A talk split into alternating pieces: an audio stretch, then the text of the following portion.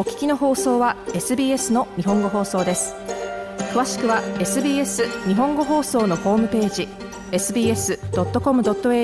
スラスジャパニーズへどうぞ。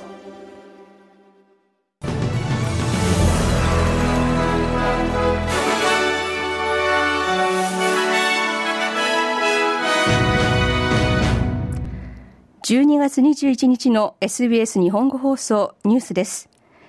クイーンズランド州北部の洪水で住宅1400件が被害を受け、3500件で停電が続いています。連邦政府のアンソニー・アルバニージー首相は今日、州政府のスティーブン・マイルズ首相とともに被災地を訪れます。被災地の清掃スタッフやボランティアは貴重品や使えるものなどの回収作業を行っています。また、オーストラリア気象庁によると、ケアンズとインガムの間の地域で悪天候は峠を越えています。地域の観光振興団体、ツアリズムトロピカルノースクイーンズランドのチーフエグゼクティブ、マーク・オルセン氏はチャンネル7に対し、今こそクイーンズランド州北部に観光客を再び迎え入れる時だと述べました。We've lost about $125 million worth of bookings already. これまでに1億2500万オーストラリアドル相当の予約を失い、従業員に影響しています。彼らは業務に戻りたいと思っています。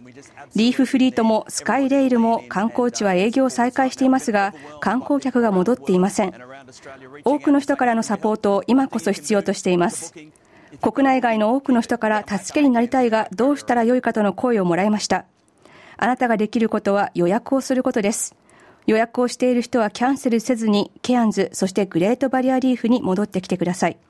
オルセン氏でした。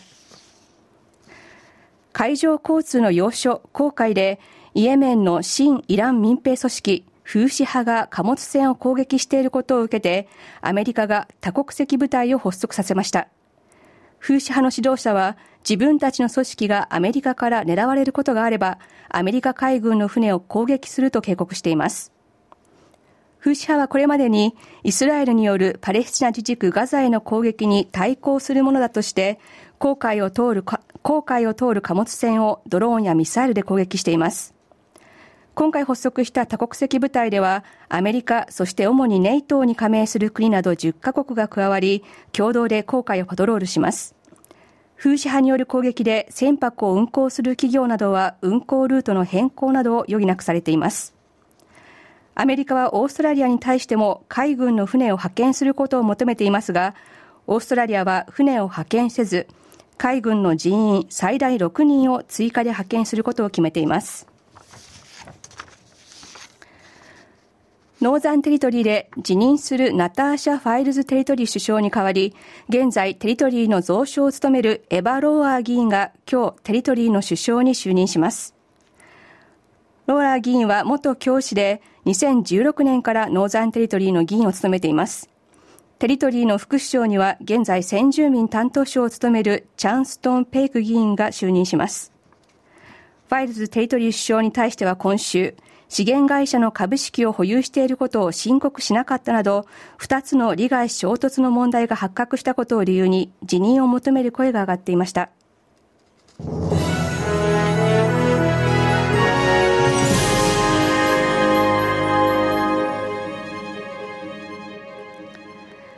アデレードで女性2人が男に刺され、1人が死亡しました。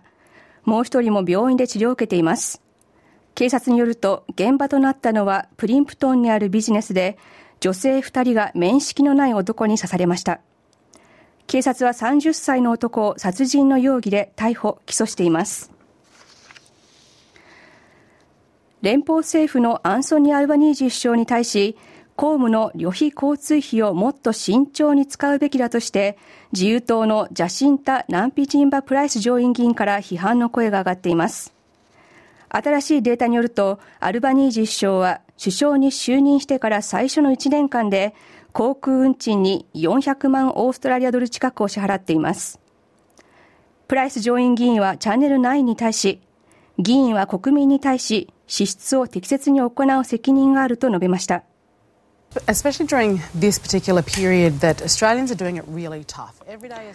国民が日々の生活に苦しむ中、今の時期は特にそうですが、私たちは納税者に対して、自分自身に対して支出を適切に行う責任があります。当たり前のことですが、1ドル1ドルを大切に使うべきです。プライス上院議員でした。アメリカのドナルド・トランプ前大統領がおととし起きた連邦議会への襲撃事件に関わったとして大統領選挙への立候補を認めないよう求めて有権者が起こしていた裁判で西部コロラドコロラド州の最高裁判所はトランプ氏が大統領選挙に立候補する資格を認めないとの判断を下しました。トランプ氏の弁護団は判決を不服として連邦最高裁判所に上訴する方針です。トランプ氏の大統領選出馬を止めるための訴えはアメリカ各地で複数起こされています。アメリカのジョー・バイデン大統領は今回の判決を受け、トランプ氏について2020年の大統領選挙の結果を覆そうとしたトランプ氏が憲法で規定されている反乱を起こしたことは極めて明らかだと述べました。来年3月に行われるロシアの大統領選挙でウクライナとの和平を求めるエカテリーナ・ドゥンツォ氏が選挙に立候補するための書類を提出しました。政党に所属しないまま立候補登録を行うには、規定数の支持者から指名を受けた後に、40以上の地域から少なくとも30万人分の署名を集めることが求められます。元地方議員のドゥンツォア氏は、ウクライナとの和平、そして投獄されている反政府活動家の解放を求めており、立候補登録ができることを望んでいると述べました。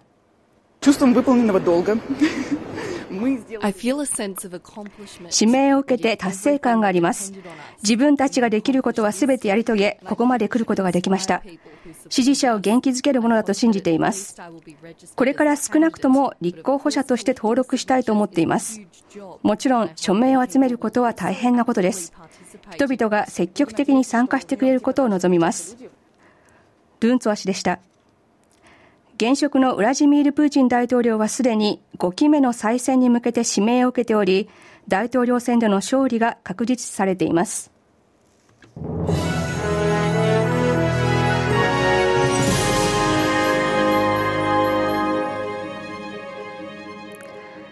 続いてスポーツ、クリケットです。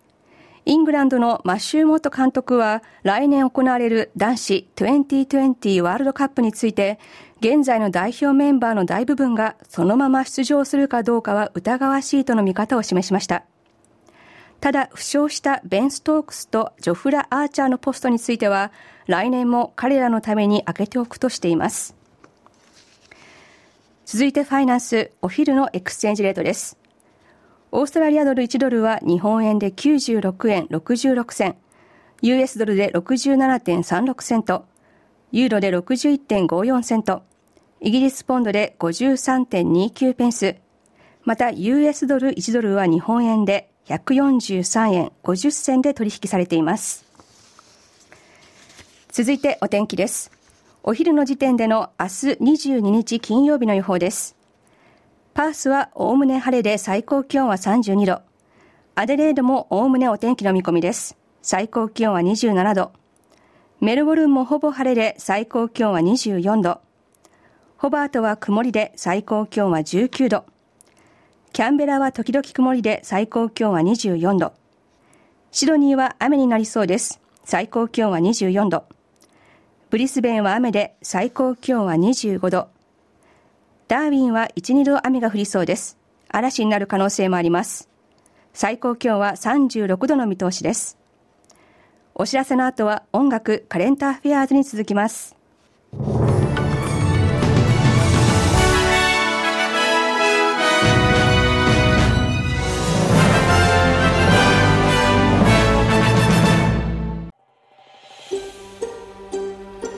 もっとストーリーをお聞きになりたい方は iTunes や Google ポッドキャスト Spotify などでお楽しみいただけます。